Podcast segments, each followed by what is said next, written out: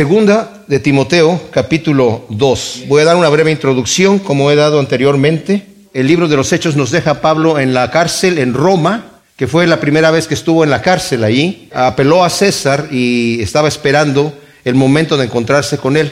No nos dice más la escritura, más que Pablo se quedó en un arresto domiciliario, estando allí en, cómodamente, digamos, en Roma. Sus amigos lo podían visitar. Como vamos a ver en esta segunda carta, Pablo no está ahora ya en una casa, sino está en una celda. Eh, algunos eh, eruditos dicen que estaba en un calabozo. No obstante, podemos ver que sí tenía cierta libertad de que lo fueran a visitar, pero estaba muy riesgosa la situación, porque Pablo estuvo la primera vez en Roma entre el año 62, se cree, al 63 o principios del 64. En julio del 64 Nerón incendió Roma y como se estaba descubriendo que él lo había hecho, en octubre él echó la culpa a los cristianos ese mismo año 64 y empezó una persecución contra los cristianos. Pablo tuvo su entrevista con Nerón antes de que eso sucediera con Nerón y salió en libertad. Pablo nos escribe la primera epístola de Timoteo, estando él en Macedonia, en esos tres años que tuvo de libertad, ya se había declarado la religión cristiana ilegal, ilícita, y empezó la persecución terrible contra los cristianos. Pablo fue aprendido y fue llevado a Roma en el año 67, que es el mismo año que muere también, se cree. Y esta epístola la escribe de su segunda eh, emprisionamiento allí en Roma, ¿verdad? Y Pablo sabe que lo van a ejecutar, el Señor se lo confirma. Estas son las últimas palabras del apóstol Pablo. Se cree que el apóstol Pedro estaba por la misma época exactamente, también preso allí en Roma, y también escribe su segunda epístola, que son las últimas palabras de Pedro, y él mismo declara ahí, como Pablo declara en esta epístola, que sabe que ya va a partir con el Señor. Así que estas dos cartas son tremendas, la segunda de Timoteo y la segunda de Pedro, son las últimas palabras de hombres que tuvieron un contacto con el Señor tremendo y tienen cosas súper importantes que decir. Entonces, vemos aquí que en esta segunda epístola de Pablo eh, a Timoteo, es una epístola muy personal para el apóstol, digo, para algunos le llaman apóstol también a Timoteo, la escritura le llama a Bernabé también apóstol, es una, una carta muy personal que está enviando eh, Pablo. En la primera es personal también, pero también estaban instrucciones generales para la iglesia. Aquí hay instrucciones para la iglesia, pero más que nada está preocupado Pablo por pasarle la batuta a Timoteo para que continúe con el ministerio sabiendo que él ya va a partir. Vimos en el estudio pasado, nada más vimos los primeros tres versículos del capítulo segundo, Pablo ha estado animando a Timoteo, porque Timoteo tiene un carácter un tanto débil. No pensemos que era una persona pusilánime, porque de otra manera no podría estar haciendo el ministerio que Pablo le está llamando a hacer, y no podría Pablo con confianza exhortarlo y animarlo a que sea un buen soldado de Jesucristo, a que realmente se presente y, presente sus talentos delante de Dios, como lo va a decir de esta, aquí, ¿verdad? Entonces, le había dicho que retuviese la doctrina que había, había recibido. En el capítulo 1 vimos en el versículo 12, dice, por causa de lo cual también padezco, ¿verdad? Había dicho que ha sido constituido, anteriormente dice que fue constituido por causa del Evangelio, predicador, apóstol y maestro, y dice, por esta causa también padezco estas cosas, pero no me avergüenzo. ¿Qué está padeciendo Pablo? Pues está padeciendo persecución, está en la cárcel y está a punto de ser ejecutado. Dice, no me avergüenzo porque yo sé a quién he creído y he sido persuadido, o sea, Él me ha convencido de, sea quien he creído, he sido persuadido de que Él es poderoso, hablando del Señor Jesús, para guardar mi depósito para aquel día. El Señor, ese tesoro que yo he estado depositando en el reino de Dios, en el servicio del Señor, Él me lo tiene guardado. Y mis amados, el, el, mensaje de hoy, ¿verdad? Es victorias en la adversidad. Vamos a pasar por tribulaciones. Más adelante Pablo va a decir, todo aquel que quiera vivir piadosamente padecerá persecución. Es como parte del paquete. Pero no es una situación que tiene que ser así solamente porque Dios no tenga control de la adversidad, sino porque es parte de lo que nosotros necesitamos para ser transformados a la imagen de Cristo Jesús. Lo que nos va a decir aquí Pablo es que tenemos que tener una expectativa mayor a las dificultades que pasamos. Ahora quiero que pongan mucha atención por un detalle. Muchas veces pensamos, uy, pero nosotros no pasamos ese tipo de dificultades que pasó el apóstol Pablo. Mis problemas son otros. Mis problemas son en mi vida, en mi familia, en mi trabajo, en cosas más pequeñas. Tal vez algunos de esos problemas me los causé yo mismo. Pero nos vamos a dar cuenta que de cualquier situación adversa que pase a nuestra vida, la solución es la misma. Poner nuestra mirada en Cristo Jesús. Y necesitamos, hermanos, del pensamiento de que mientras estemos en este mundo, vamos a pasar por dificultades. Muchos piensan, si yo soy, ya soy cristiano, porque todavía estoy pasando por estas dificultades? ¿Que no se supone que Dios me tiene que arreglar todas estas cosas? Y hay algunas iglesias que predican ese tipo de situación que debería ser. Si tú eres ahora cristiano, puedes declarar una vida próspera, puedes declarar una cuenta creciente en el banco, puedes declarar una mansión, puedes declarar lo que tú quieras, solamente decláralo y ya estuvo listo. ¿verdad? Y en otras palabras nos están diciendo que podemos contradecir el mandamiento del Señor Jesús que dijo, no te hagas tesoros aquí en la tierra porque nadie puede servir a dos señores. Pon donde esté tu corazón, ahí va a estar tu tesoro. Así que aquí Pablo le está diciendo a Timoteo prácticamente lo opuesto. Tú eres un cristiano y tú eres un siervo de Dios, y esto es para todos los cristianos, no solamente para los que están tiempo completo en el ministerio. Tú eres un soldado de Jesucristo. Tú ya no eres una persona normal, mis amados cada uno de ustedes, cada uno de nosotros, que somos cristianos, que hemos recibido a Cristo como nuestro Salvador, no somos personas normales otra vez, no somos ciudadanos normales, no somos civiles normales, somos soldados de Cristo Jesús, nos guste o no nos guste. Estamos en la batalla espiritual, nos guste o no nos guste. Si no lo reconocemos vamos a perderla porque no estamos preparados para luchar. Pero la realidad es que estamos en el campo de batalla. Vimos la vez pasada en los primeros tres versículos que le dice, tú pues, hijo mío, sé fortalecido con la gracia que hay en Jesús el Mesías. Fíjese, esto es tremendo porque acaba de hablar eh, Pablo, yo estoy padeciendo estas cosas por causa del Evangelio, lo dijo en el capítulo 1. Y luego le dice en el versículo 13, retén, ¿verdad? El modelo, que quiere decir literalmente la copia calcada de las, de las sanas palabras que oíste de mí, con la fe y el amor que hay en Jesús el Mesías. Guarda el buen depósito por medio del Espíritu Santo que vive en nosotros. Mencioné y lo voy a volver a mencionar porque esto es importante.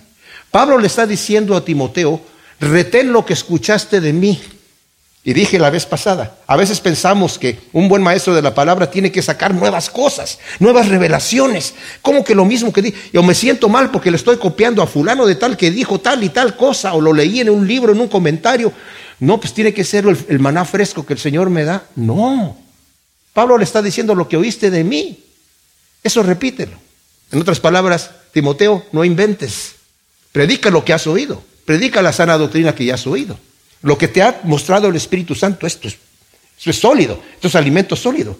La receta que ya conociste, que funcionó y que te gustó y te alimentó, esa vuelva a cocinar, ¿verdad? Esto se los digo por el, detalle que les he dicho en otras cosas, en otras ocasiones. No tanto me interesa poderles dar un buen alimento sabroso para comerlo de la escritura, me interesa sobre todo que ustedes aprendan a cocinar también aprendan a leer la escritura, aprendan a decir, hey, esto lo voy a aprender, lo voy a tomar para mí, para yo también enseñarlo a otros. Es justamente lo que le dijo aquí en el versículo 2, las cosas que oíste de mí en medio de muchos testigos, estas encarga a hombres fieles que sean idóneos para enseñar también a otros, Timoteo. Lo que tú ya recibiste de mí, enseña a otras personas que sean hombres fieles, que sean hombres idóneos para enseñar. No cualquiera puede enseñar, Ve quién puede enseñar, hombres fieles, encárgaselos para que ellos también se multipliquen así con otras personas. O sea, la receta que yo te enseñé, Timoteo, enséñales a ellos la receta también para que ellos sepan cocinar y enseñen a los otros cómo entregar el alimento sólido, pero no inventes. Lo mismo que escuchaste de mí. Se lo dice en el versículo 2 otra vez. Las cosas que oíste de mí en medio de muchos testigos, esta se encarga a hombres fieles, para que sean, idóneos, para enseñar a otros. Y luego le dijo en el versículo 3, y lo tengo que volver a leer esto y lo tenemos que ver porque como dije, la carta de Pablo no está dividida en versículos, no la escribió él así, o capítulos, es una carta. Y le había dicho, comparte sufrimientos como buen soldado de Jesús el Mesías. Este comparte sufrimientos es una sola palabra compuesta, que significa comparte así como yo y conmigo los sufrimientos que, tenemos, que, nos viene por cuanto somos soldados de Jesucristo. Como buen soldado de Jesús, comparte estos sufrimientos que tienen que venir de esa manera. Nos sorprende a veces que tengamos que pasar por sufrimientos. Porque nosotros no somos así. Yo me acuerdo que el pastor Chuck Smith, y se los he dicho en otras ocasiones, dijo una vez, si mi hijo tiene una necesidad y yo la puedo suplir, la suplo. Si mi hijo está enfermo y yo puedo ir a la farmacia y comprar algún tipo de remedio que sé que, o medicamento que sé que le, va a ayudar, lo hago inmediatamente. Si tiene algún conflicto, inmediatamente yo lo libro del conflicto. Si puedo ayudar a su bienestar en todo momento, estaría ahí. ¿Por qué Dios no es así con nosotros? Y él mismo se responde, tal vez yo no sé ser padre. Dios nos está moldeando. Romanos 8:28, todas las cosas ayudan a bien aquellos que amamos a Cristo Jesús. Dentro de este gimnasio espiritual, en donde las pruebas son pesas, son máquinas que nos ayudan a ejercitarnos espiritualmente, nos ayudan a preparar nuestro, nuestra carne, a, a moldear nuestro espíritu en contra de nuestra carne, para que en el momento que esa carne sea quitada podamos volar sin ninguna restricción. Pero no estamos solos. Por eso le dice en el primer versículo, tú pues, hijo mío, sé fortalecido con la gracia que hay en Jesús el Mesías. No está en ti, Timoteo. Tú eres una persona débil. Pablo le, ya escribió a los corintios y les dijo, yo le pedí al Señor que me quitara ese aguijón que, que, que, que me estaba molestando, que me estaba acabando, me estaba produciendo eh, incomodidad y tristeza y agonía. Y le dije, Señor, quítame este aguijón. Y tres veces le pedí, y tres veces el Señor me dijo lo mismo, no, Pablo, no te conviene. Porque te va a subir a la cabeza el hecho de que tú llegaste al tercer cielo, subiste a la gloria, yo te llevé, te arrebaté ahí. Así que sabes qué, que te baste mi gracia. Eso es lo que necesitas. En el momento de la dificultad, en el momento del yo no sé qué hacer, en el momento de qué, qué, qué, hago, en vez de ver la prueba, en vez de ver el conflicto, toma de la gracia que el Señor te está dando. Fortalécete, Timoteo. ¿Por qué? Porque ya te dije que hubo, todos los de Asia, les dijo aquí el versículo 15 del capítulo 1, todos los que, que están en Asia se alejaron de mí. Todos me dejaron solos. Llegó una gran apostasía en todos esos lugares en donde yo he estado predicando el Evangelio. Y luego menciona dos personajes allí, ¿verdad? Que pasaron a la historia como cobardes de la fe.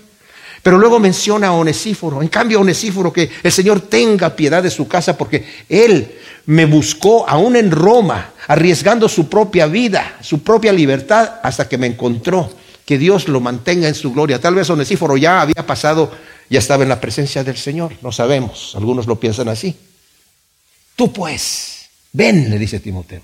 Timoteo, tú pues, hijo mío, fortalécete en la gracia. Imita a un esíforo.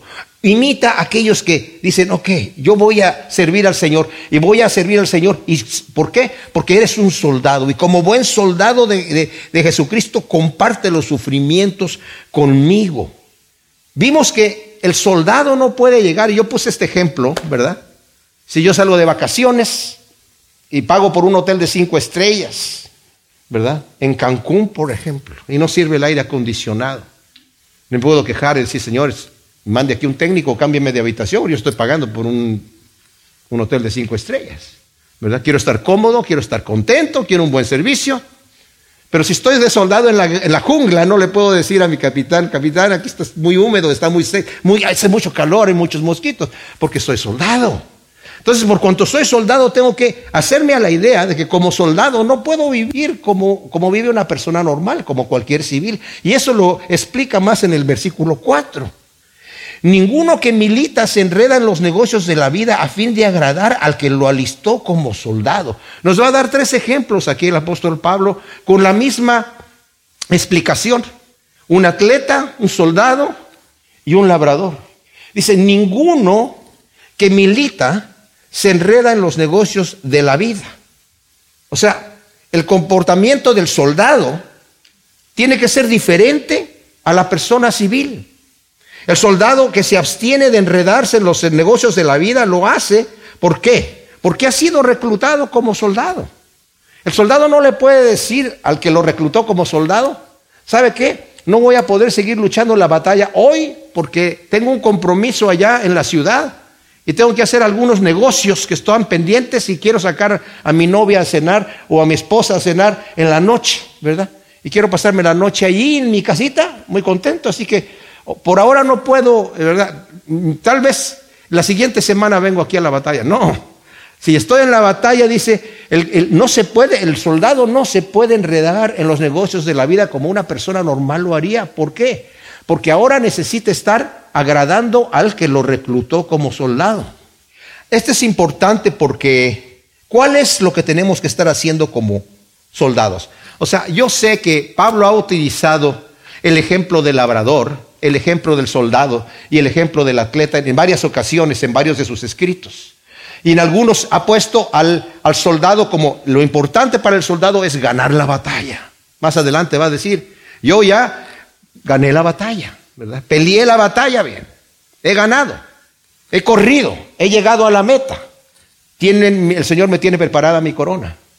Pero aquí se está refiriendo a otro detalle del ser soldado, no tanto en ganar la batalla, que es importante, se está fijando en el término que el soldado debe de estar agradando al que lo reclutó como soldado.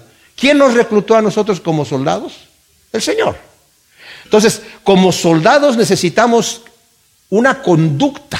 Y es a lo que Pablo se está refiriendo aquí. A la manera de llevar el ministerio. A mi manera de pensar cuando yo estoy ya como cristiano. Cuando digo ministerio, no me estoy refiriendo al ministerio pastoral exclusivo de Timoteo que en este caso podría ser. Pero como dije, todos nosotros hemos sido reclutados como soldados. Entonces ya no podemos pensar así como cualquier otra persona normal, que sus metas son aquí en la tierra. Sus cosas es hacer logros aquí. Aunque escuchemos esos mensajes en algunas iglesias que están con estas cosas raras de que digan, ya declara y, piensa en la, en la, abundancia y en la prosperidad que puedes tener aquí. Esas son personas que no son soldados de Jesucristo, no están pensando como soldados. Quieren agradarse a sí mismos en vez de agradar a aquel que me tomó por soldado. Entonces, tú, Timoteo, no pienses de esa manera. Yo solamente quiero mi ministerio bien bonito, mi iglesia muy bien, que me puedan sostener perfectamente bien, que tenga una casa cómoda para vivir y la manera de estar bien tranquilo, que me den mis vacaciones y que tenga todas estas prestaciones que yo necesito tener como un buen soldado de Jesucristo. Eso no es un buen soldado de Jesucristo. Eso es otra cosa. Pero tú como buen soldado, no te enredes en los negocios de la vida a fin de agradar al que te tomó como soldado. O sea, la meta es ganar la victoria, claro, pero el énfasis está en agradar a aquel que lo reclutó, y en este caso a Jesucristo. O sea, mi manera de comportarme dentro de todo lo que yo hago en mi vida, que eso es mi ministerio, aunque sea carpintero, aunque sea eh, mecánico, aunque sea arquitecto, aunque sea lo que sea ama de casa, lo que sea, dentro de lo que el Señor me ha puesto enfrente, tengo que agradar al que me reclutó como soldado y andar de la manera que debo de andar. Así también si alguno compite como atleta, dice el versículo 5, no es coronado si no compite según las normas. El ejemplo del atleta, al igual que el soldado, está enfocado en competir según los reglamentos. Aún los atletas de hoy en día lo hemos visto en las Olimpiadas, que de repente ya ganó, ya le dieron su medalla de oro y le dieron sus varias medallas y de repente descubren que la persona tomó esteroides, se tomó un tipo de droga que no le era permitido tomarla y le quitan la medalla. Porque aunque haya ganado, tiene que ganar bajo ciertas normas. En la época del apóstol Pablo, eh, los griegos, esto estaban hablando de deportes olímpicos. No solamente había reglas dentro del deporte de cómo tenían que hacerlo, sino había reglamentos de un mes anterior a la, competencia, qué cosas podía o no podía hacer, qué cosas debía estar haciendo para que su competencia fuese legal. Estaba escuchando un pastor que daba un ejemplo y dice, bueno, dice, imagínate, estás jugando fútbol, soccer, ¿verdad? Y de repente dices, oye, viene la, pelota de la esquina, ¿verdad? Y, yo la quiero meter y llega el, portero, se me enfrenta y él, usa sus manos. Pues yo uso la mía. Pero si uso la mía, me van a, a tocar falta, ¿verdad? Inmediatamente. O sea, tengo que compartir de acuerdo a las reglas, si no, fallo. Y dice, el atleta si no compite de acuerdo a las reglas no es coronado. Es un mal atleta. Y esto quiere decir, como dije yo, Pablo se enfoca en muchas ocasiones en donde nos está hablando acerca de cómo debemos correr la carrera, Dice, corre de tal manera que obtengas el premio. Corre como si fuera una sola corona la que hay que dar. Una sola. Corre como si estuvieses, claro, muchos de nosotros vamos a, estamos corriendo y el Señor nos va a dar nuestro premio, pero dice, tú hazlo de tal manera como si fueses la única persona que va a llegar a la meta con todas tus fuerzas. Haz lo que sea necesario para correr y ganar la corona. Pero en este caso está diciendo Pablo, está bien, enfócate en ganar la, la carrera y en la corona, pero lo importante es que corras de acuerdo a las reglas, de acuerdo a las normas. Hay ciertas normas que el Señor ha puesto en las que nosotros debemos de correr. No podemos simplemente violar las reglas. Señor, Señor, ¿que no hicimos muchos milagros en tu nombre? ¿Que no eh, echamos fuera demonios? ¿Que no resucitamos muertos, sanamos enfermos, Señor? Y el Señor va a decir a muchos de ellos, apártate de mí, no te conozco, ¿qué? Rompiste la norma, eres un hacedor de maldad. No corriste de acuerdo a la norma en santidad, en pureza.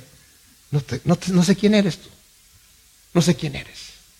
O sea, se está enfocando Pablo aquí en el método de correr del atleta, de, competir de acuerdo a las normas. Luego dice el versículo 6, el labrador que trabaja arduamente es el primero en participar de los frutos.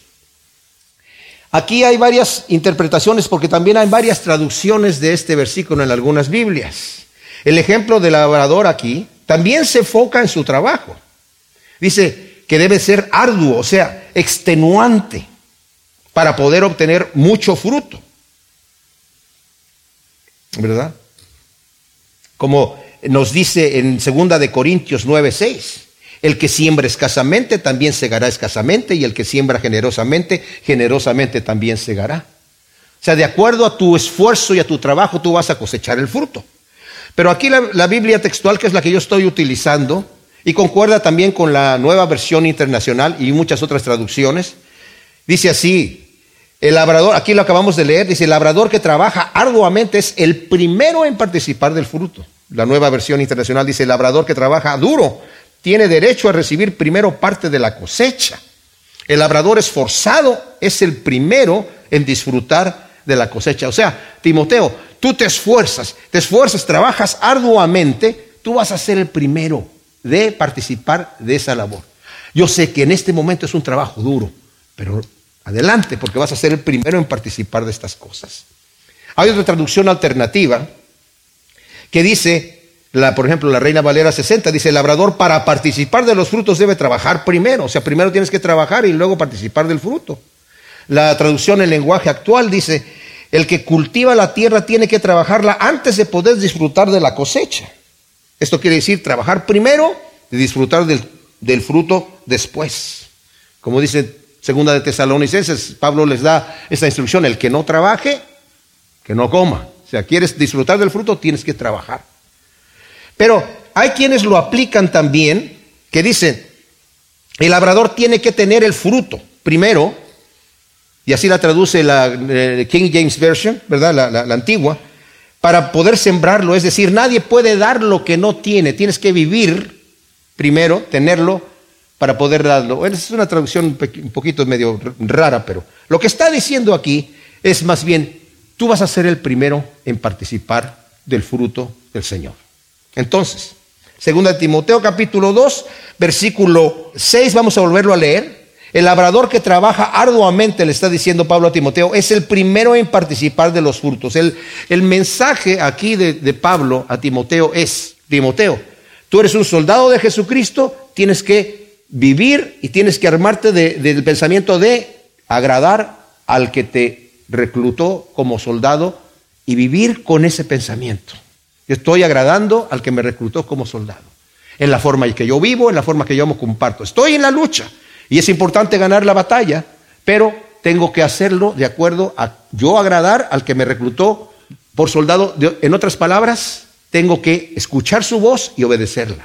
El atleta no es coronado si no participa de acuerdo a las normas. Tengo que ganar la carrera, tengo que ganar el, el desafío del deporte que esté practicando, pero tengo que hacerlo de acuerdo a las normas y no voy a ser descalificado y no voy a llegar a, a no voy a lograr a tener mi corona. Y el labrador, que trabaja arduamente. Y en el trabajo arduo es en donde está tal vez esa negación, donde están los problemas y los conflictos que vienen. Dice, no te preocupes porque vas a ser el primero en participar de esos frutos. Los vas a disfrutar tremendamente. Vas a ser el primero en participar. Y me viene a la idea, ¿verdad? De en la parábola de los talentos, ¿verdad? O sea, ¿qué es lo que vemos aquí con estos tres ejemplos? El soldado debe negarse a sí mismo para someterse a quien lo reclutó.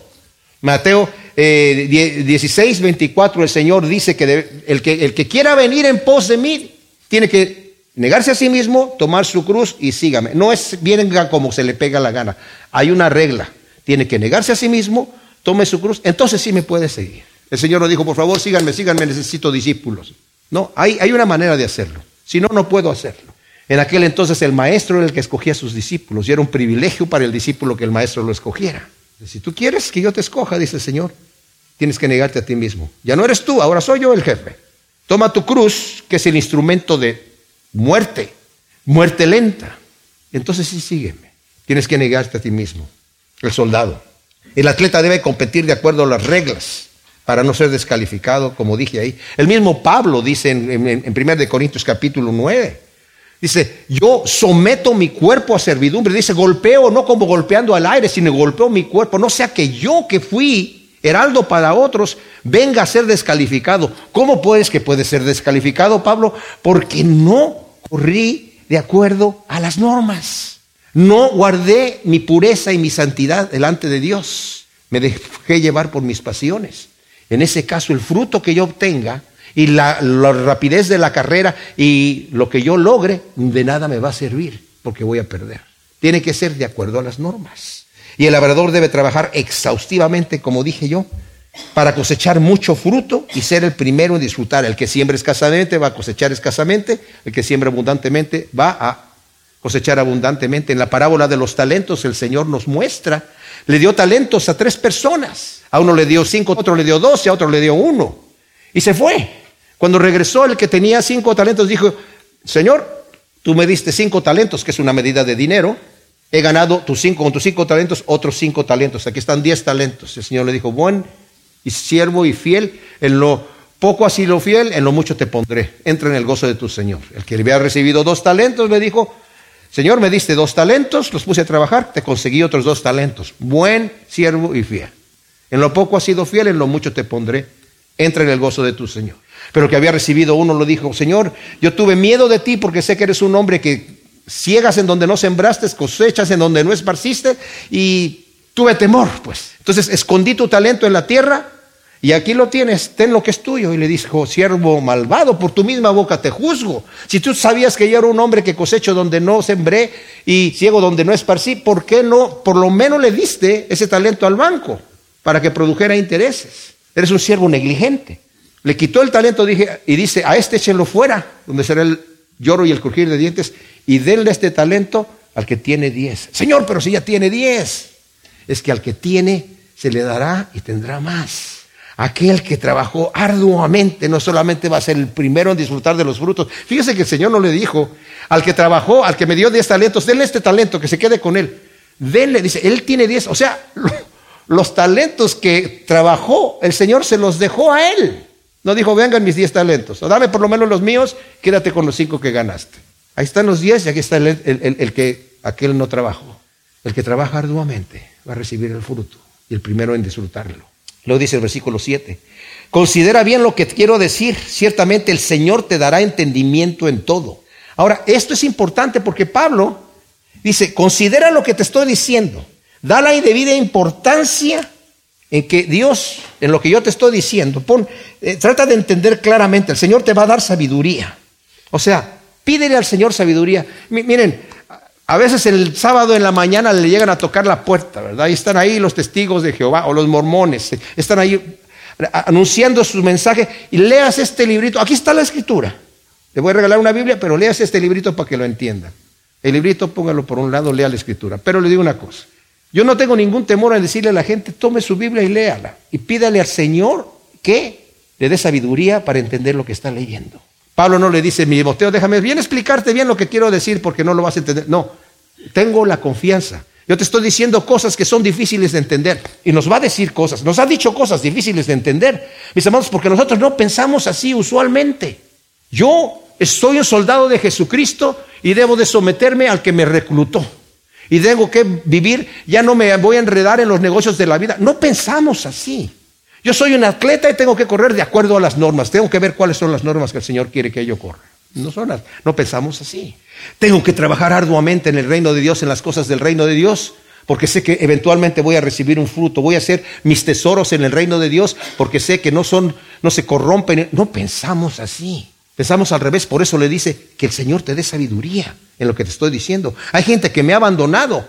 Más adelante, al final de esta carta, va a decir, ah, fulano de tal, Demas, dice, amando el mundo se fue, me abandonó, se fue a Tesalónica, se fue a otro lado, a disfrutar de la vida. Le tuvo miedo a la persecución y amando el mundo, dijo, no, sabes que esto está, está muy difícil. Timoteo, tú no seas así. El Señor te va a dar sabiduría porque normalmente no pensamos así. Acuérdate de Jesús, el Mesías del linaje de David resucitado de entre los muertos. Wow. Primero le está diciendo, el Señor te va a dar sabiduría y como dice Santiago, si tienes falta de sabiduría en lo que el Señor te ha mandado hacer, en las pruebas que estás pasando, porque dice, ten por sumo gozo cuando estás pasando por dificultades, y este es el tema que Pablo va a estar hablando aquí, las dificultades, los problemas. Si no entiendes por qué, dice Santiago, yo te lo voy a explicar, la prueba de tu fe produce paciencia, es una virtud difícil de conseguir. la prueba es la máquina, es la pesa que va a hacer que produzca un ejercicio espiritual virtud, la paciencia, que es perseverancia, constancia, fortaleza, tenacidad. Todo eso quiere decir la palabra. Pero es difícil de conseguir, así que por eso te viene la prueba. No es porque tienes que ganártela, no, es porque en ti eso es lo que va a producir. Es un ejercicio. Y si tienes falta de sabiduría para entender por qué estás pasando lo que estás pasando, pídele a Dios y Él te va a dar abundantemente. Pero pide con fe, no dudando nada, porque el que así duda, no piense que va a recibir ningún tipo de sabiduría. Vemos en Primera de Reyes capítulo 3 que el Señor se gozó de que Salomón le haya pedido sabiduría. Se le apareció en una visión y le dijo, pídeme lo que quieres que yo te dé. Señor, yo soy muy joven y no sé cómo entrar a gobernar esta nación tan grande, tu pueblo tan numeroso. Dame sabiduría para saber cómo entrar y cómo salir y cómo juzgar.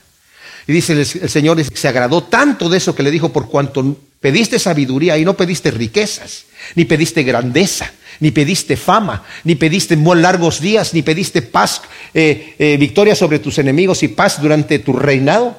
Te voy a dar sabiduría como nadie la tuvo ni la tendrá después. Y todo lo que no pediste, te lo voy a dar. Riqueza, fama, paz en tus días, todo lo que no pediste, te lo voy a dar. Tanto el Señor se agradó. Así que el que tenga falta de sabiduría para entender por qué está pasando lo que está pasando, pídale a Dios. Y el Señor se lo va a mostrar. Ahora, en el versículo 8, acuérdate de Jesús, el Mesías del linaje de David, resucitado de entre los muertos conforme a mi evangelio. Pablo ahora fija la atención de Timoteo en Jesucristo, que es el ejemplo mayor sobre los tres ya mencionados, sobre el soldado, el atleta y el labrador. Y estos quedan insignificantes en comparación de la entrega, humillación y exaltación del Señor Jesús. O sea, Timoteo, ve como ejemplo al Señor Jesús. Ve como ejemplo al Señor Jesús. Pon tu mirada en Él. En Filipenses 2, capítulo 2, versículo 5, dice, considerad entre vosotros lo que hubo también en Jesús el Mesías, el cual, existiendo en forma de Dios, no quiso por usurpación ser igual con Dios, sino que se despojó a sí mismo, tomando forma de siervo hecho semejante a los hombres, tomando forma de esclavo, dice aquí.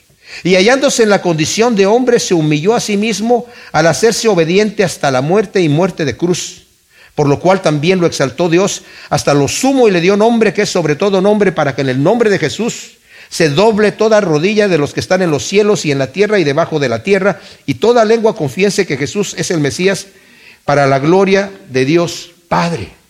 El Señor se humilló hasta lo sumo con una misión, la misión de rescatarnos a nosotros, dice, y su fruto de ese sufrimiento es la exaltación. Así que Pon la mirada en Jesucristo. Cuando estás pasando por tus pruebas, ahí está la, exaltación que tuvo el Señor.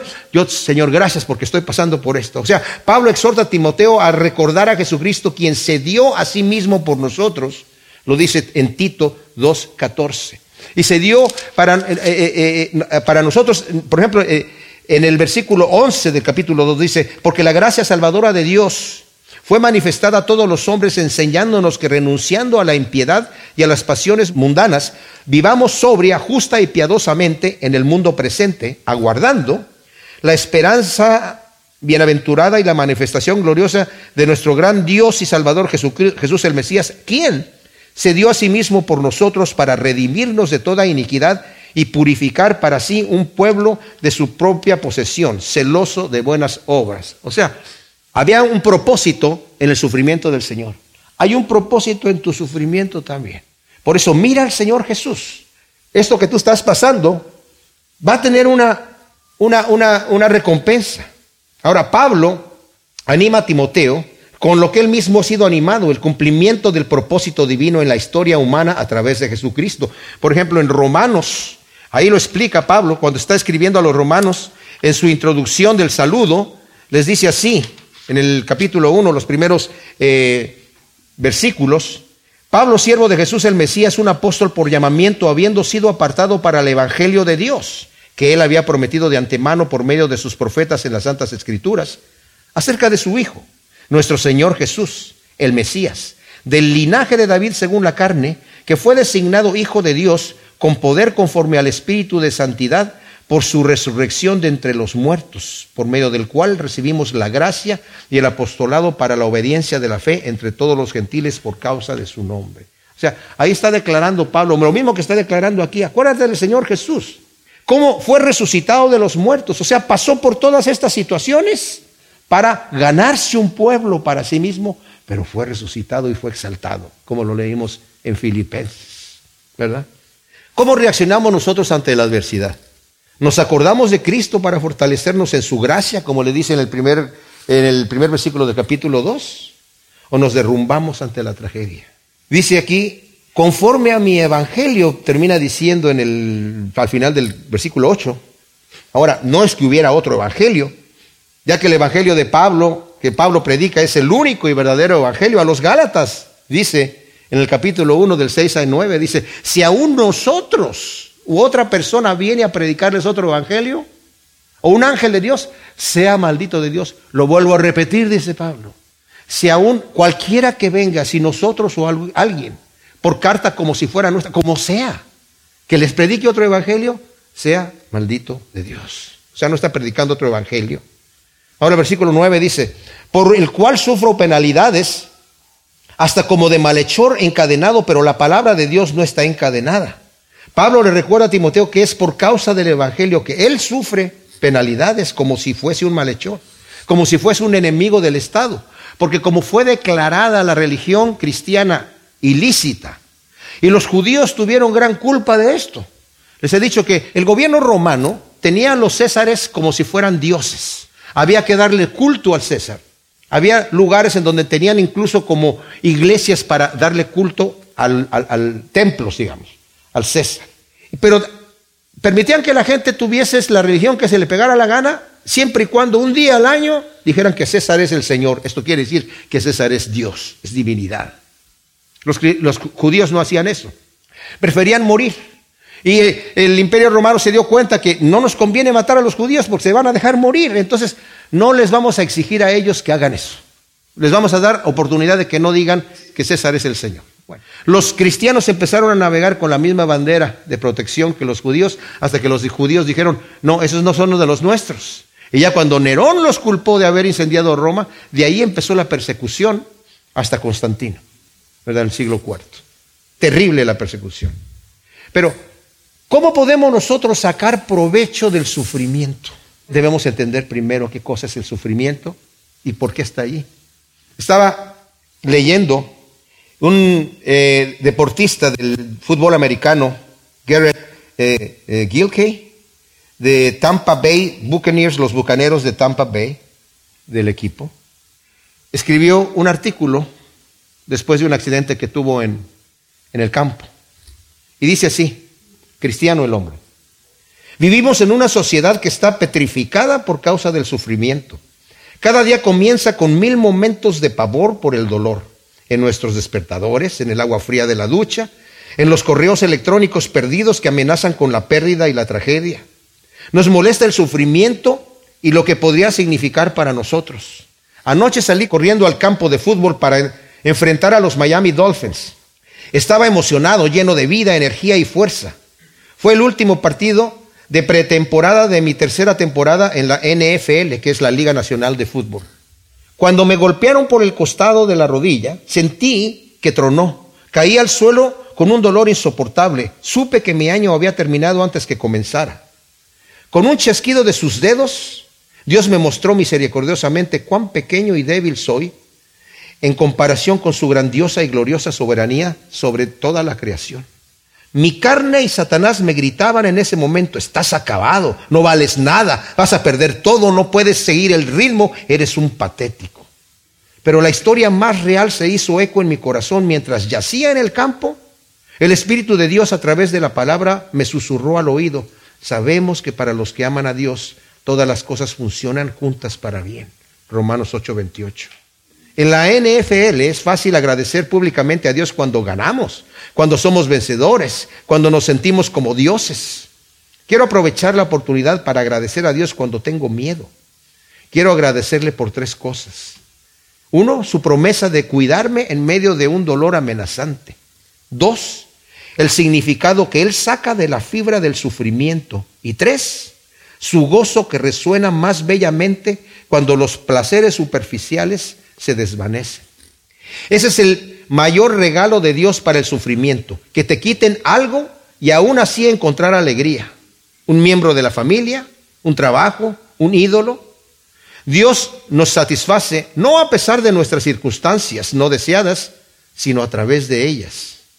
Los sufrimientos que experimentamos con Cristo son los dolores de parto del gozo. Fíjense, los sufrimientos que experimentamos con Cristo son los dolores de parto del gozo. Mis amados, voy a hacer un paréntesis aquí. No estoy hablando de los sufrimientos así como el apóstol Pablo que andaba predicando el Evangelio. Los sufrimientos que tú tienes por la situación que sea. Una situación familiar, un pariente, tu esposo, tu esposa, tu hijo, tu jefe, tu trabajo, tus finanzas, situaciones de salud. Cualquier cosa que suceda, Cualquier cosa que te esté sucediendo, que sea una situación adversa, los sufrimientos que experimentamos con Cristo son los dolores de parto del gozo.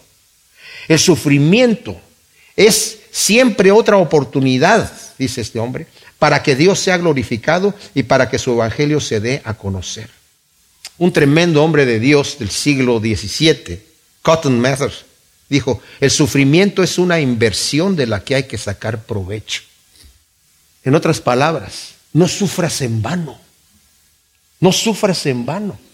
Acuérdate de Jesucristo en medio del sufrimiento. Velo a Él y di, Él sufrió y padeció y sacó provecho de su padecimiento. Y el provecho de su padecimiento fue el fruto final. El mismo Pedro nos dice en primera de Pedro, fíjense, si lo leemos, Pedro está después de Santiago y Santiago está después de Hebreos. Primera de Pedro, capítulo 1, perdón, capítulo 3, versículo 14 dice, la primera parte, si sufres a causa de la justicia, eres bienaventurado. Versículo 17, porque mejor es que padezcáis obrando el bien, si lo quiere la voluntad de Dios, que obrando el mal, porque también el Mesías pereció una vez por los pecados, el justo por los injustos, para llevarnos a Dios, muerto en la carne, pero vivificado en el Espíritu. Aunque Pablo estaba encadenado, enfatiza que la palabra de Dios no está encadenada, ya que Pablo dice, tenía la oportunidad de compartirla desde la prisión. Por eso dice en el versículo, la mitad del versículo 9, ¿verdad? Pero la palabra de Dios no está encadenada. ¿Qué pasaba con esto que la palabra de Dios no está encadenada?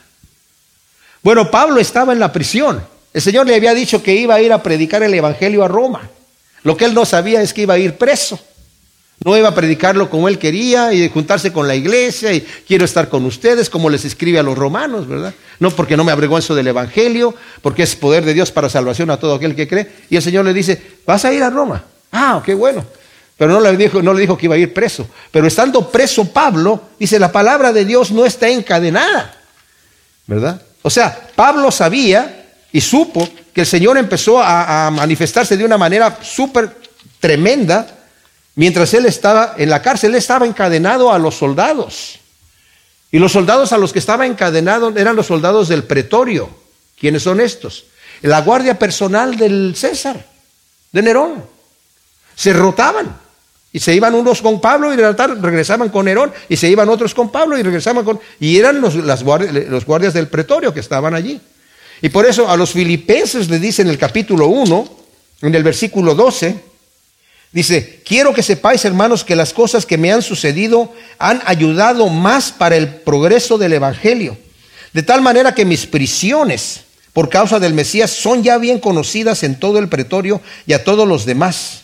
Ya la mayoría de los hermanos en el Señor, cobrando ánimo como, como mis prisiones, se atreven a hablar con denuedo la palabra sin temor. O sea, quiero que sepan, no, se, no, no estén tristes que mis prisiones han sido para abundancia de la palabra de Dios, porque ahora ya la palabra de Dios se conoce en el pretorio. Ha llegado a la casa de César y los hermanos aquí en la ciudad ¿verdad? Cuando me ven preso y ven la, audacia de que yo estoy predicando el Evangelio, han cobrado ánimo para decir, vamos a echarle adelante, vamos a darle. Qué tremendo, mis amados. No nos da tiempo de seguir viendo, solamente quiero terminar leyendo. Eh, bueno, no vamos a terminar en el versículo 9, porque lo que continúa es bastante contundente. Pero dice Pablo, por estas causas yo soporto todas estas aflicciones, dice el versículo 10 por amor a los escogidos para que ellos también obtengan la salvación que hay en Jesús el Mesías con gloria eterna. Pero eso lo vamos a ver en el siguiente estudio. Que nos quede simplemente esto en nuestro corazón. Los conflictos que pasamos tienen un buen propósito, tienen una recompensa. Pablo va a decir, las leves tribulaciones que pasamos aquí no son comparables con la gloria eterna que vamos a tener. Lo vamos a ver en el siguiente estudio. Pero para que nosotros tengamos esa esperanza y mientras estamos por el conflicto, cualquiera que sea, no nos deprimamos. Pongamos nuestra mirada en Cristo Jesús y Él nos va a sacar adelante en victoria. Gracias Señor, te damos por tu palabra. Te pedimos que tú siembres todo esto en nuestro corazón, como una buena semilla sembrada en buena tierra, Señor, para que produzca su fruto al ciento por uno en el nombre de Cristo Jesús. Amén.